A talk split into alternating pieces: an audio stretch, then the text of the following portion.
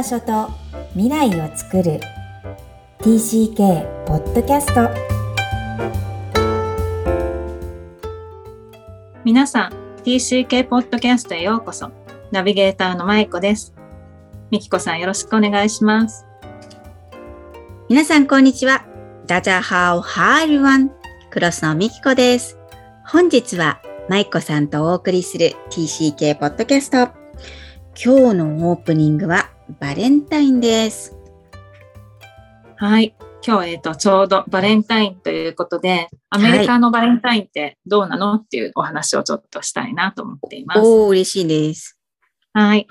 えっ、と、バレンタインってもちろん大人にとってはその恋人たちうんが、あの、ね、チョコレートですとかお花とか送り合ったりすると思うんですけども、うんうんあの、子供の頃って、うん日本だとまあ普通に女の子が男の子に子供でもね、チョコレートあげたりしますよね。うんでも、アメリカだと全然違っていて、もう結構、こう、小学校だと、まあ、クラスで、こう、いろいろ、こう、ちっちゃいプレゼントとかカードとかを交換する時間っていう感じなんですよね。交換する時間があるの、ただ時間、まあ、時間って、うん。割と、まあ、特に年齢が小さいとありますよね。もうなんかバレンタインだからって、まあ、先生からアナウンスがあって、うんで、なんかこう、入れて持って帰るから、まあ、袋とか持ってうんきてね、って言われたり、うん。で、送り合うのって、まあなんか、ちょっとしたこうメッセージカードと、あとこう、なんかスティッカーとかタトゥーとか、あの、シールのタトゥーとかね、うん。なんかそういう子供が好きそうな、なんかちょっとした文房具とかうん。を、まあそれぞれクラスの全員に配って、で、自分ももらうっていう。まあ強制参加じゃないんだけど、まあ基本持ってくる子がほとんどで、で、そのなんかちっちゃいそうギフトをわーって集めて、なんかすごいいっぱい持って帰ってきて、すうん、楽しむ日っていう感じなんですよね。うーんうんえー、40年前はね、なかった気がする。全員には配らなかった気がしますね。あ、本当ですか、はい日本も進化してるよううに、アメリカも進化してるんですね。んああ、まあ、その、やっぱり、もらえない子がいないようにっていう配慮だと思いますね、そこは。そこはなんか日本っぽいね。そこはね、その、バースデーパーティーも、そうそうそう。年齢が小さいうちは、もうちょっとアナウンスされるんですよ。もう、クラスの子の場合はもうクラス全員招いてねっていう。だから女の子全員とか、もうクラス、男の子も含めるんだったらクラス全員とか、うん、あ、それは当たり前になってるんですか、当たり前になってる今は。まあちょっと昔の子だとへーとでも、まあ学年大きくなると、まあそうやっても仲いい子だけ呼びたいとかなってくるから、多分もうミドルスクールぐらいになると、もうね、自分の仲いい子だけでやってると思うんですけど、小学生の間は割とそういう感じ。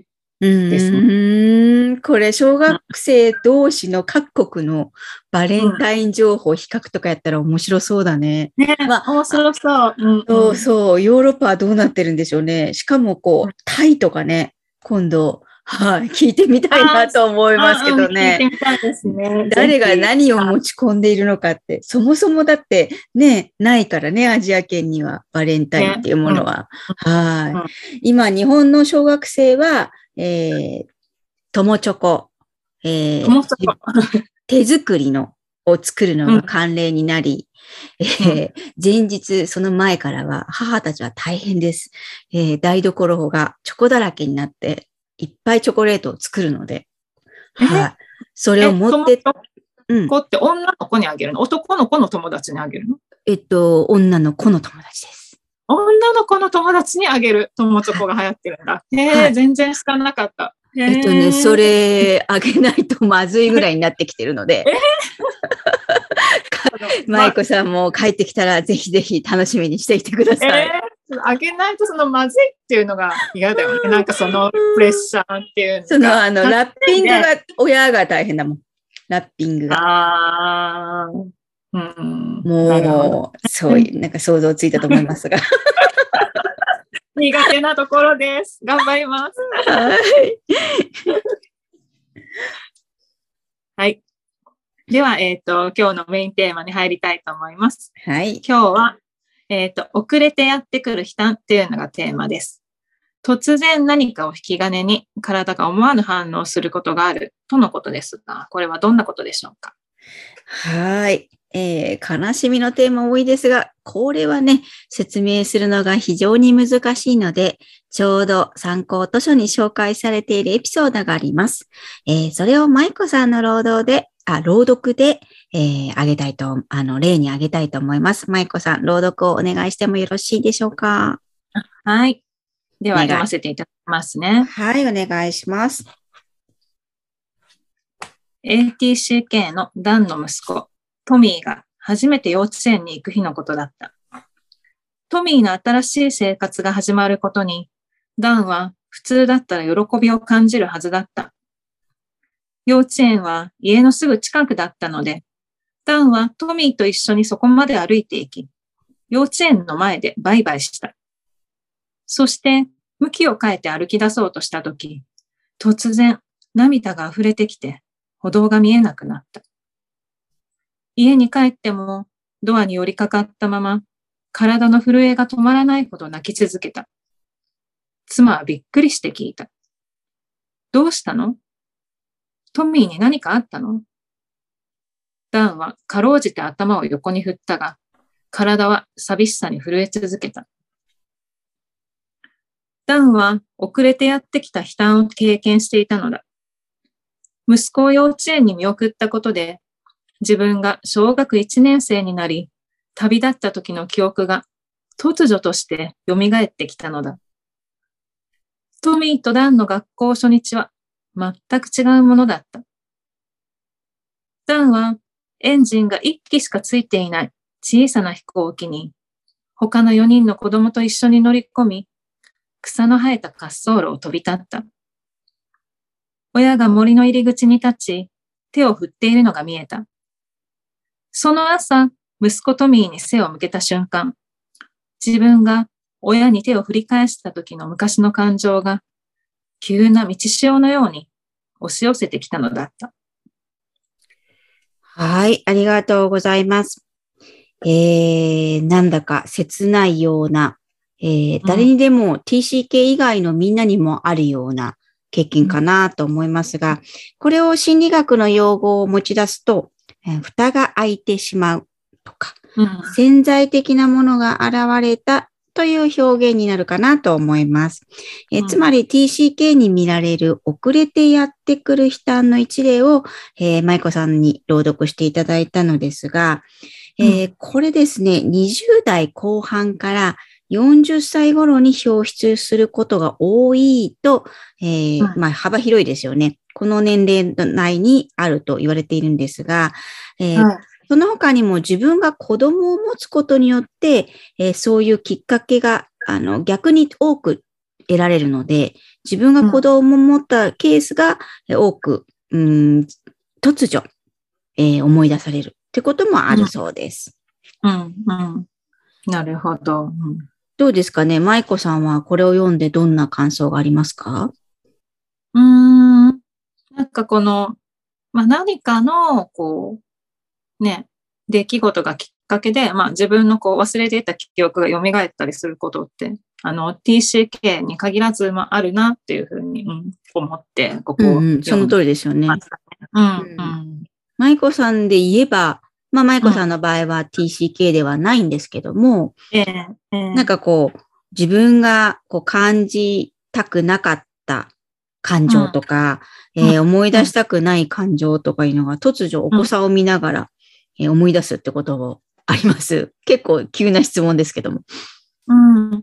あの、まあ、思い出したくない感情っていうか、まあ、そういう、まあ、悲しみうんうん。とか、まあ、そのフラストレーションっていう意味で言うと、うんうん、その娘が割とまあ言いたいことを我慢してしまったり、うんううん。ん、こういろいろこう感受性が豊かだからこう受け取って、でもなんか自分の思いは逆にだから表現しないっていうことが割とあるんですけど、うん。で、なんか娘が言いたいことがあるのに、でもなんかこううちに込めてて言わないっていう、でも私はなんかそれ言ってほしいのにっていう時に、うんうん。こう自分の子供時代の姿が重なるというか、うん。あの、母がすごくこう、自分の感情をうわーっと出して、で、割とそれもなんかもう、どんどんぶつけてくる人だったので、うん。なんかそのエネルギーの波に圧倒されて、言えない自分っていうのがいて、でも、な言いたいことが何にもないわけじゃなく、自分の中にもちゃんといろいろあって、で、その言える機会があるなら言いたいんだけども、もうなんかそのお母さんの勢いとか、もうなんか畳みかけてる感じがすごくて、もなんかその言う隙間もない。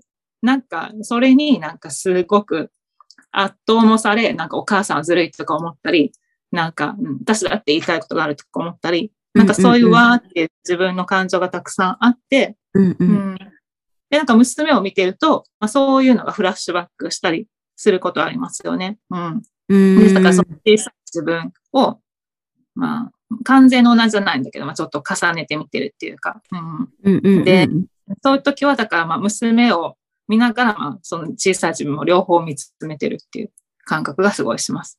うん、ありがとうございます。なんか切ないけど、うん、嫌だっていうよりも、あの、うん、本当はしたかったこと？っていうのを、またここで本来再体験したいんだけど、えー、また自分と同じようなお嬢さんの状況が、あの、もやもやするってそういうお話ですよね。う。ん。もどかしいというかね。うん。うんうん。本当そういうのって誰にでもあって、母になればよく起きてるのかなっていうのはね、うん、えー、自分が意識的に理解できる場合はものすごくいいんですけど、舞子さんのようにね。うん、えっ、と、なんで自分はいか、その娘を見て、ももしくはお子さんを見てイライラするんだろうって、うん。うん、あの、紐づかない場合も確かにあるかもしれないんですよね。うん、そうですね。うん。でもその思いっていうのは、実は本当は自分がしたかったこと。小さい時にですよ。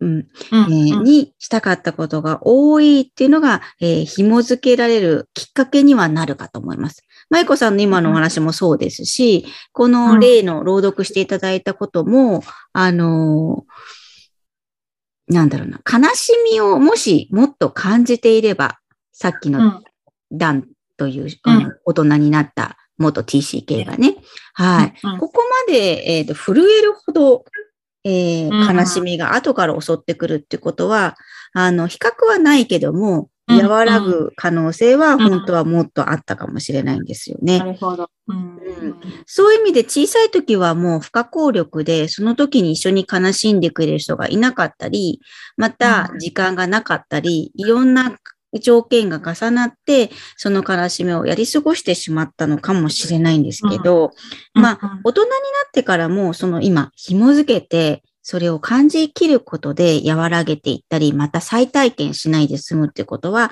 できるのかなっていうのは思うんですよね。うん。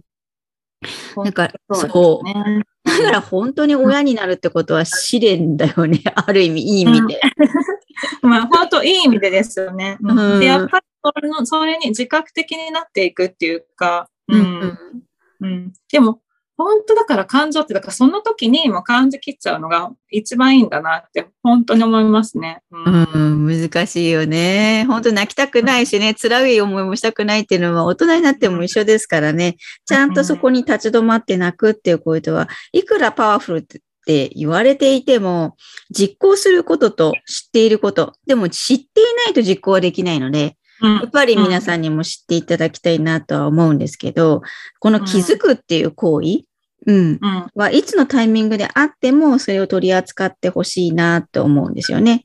えー、向き合わないと、あの、必ず乗り越えていけないし、向き合えと、やっぱり乗り越えていくので、あ、ちょっと痛いなと思った瞬間がチャンスで、えー、痛いけど、止まってみる。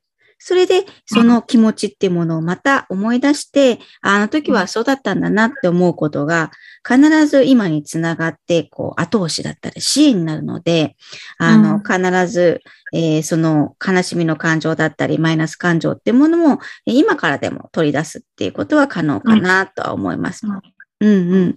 ただね、そう、あの、圧倒されちゃって自分で処理できないってこともあるので、そういう意味は、あの、無理せず、我々に、私に、また声をかけてくださったり、また自分が信頼されて、している、こう、地域の、あの、相談できる方だったり、本当にね、あの、誰にでも相談って助けを求めるってことは忘れないでほしいな、とは思います、はい。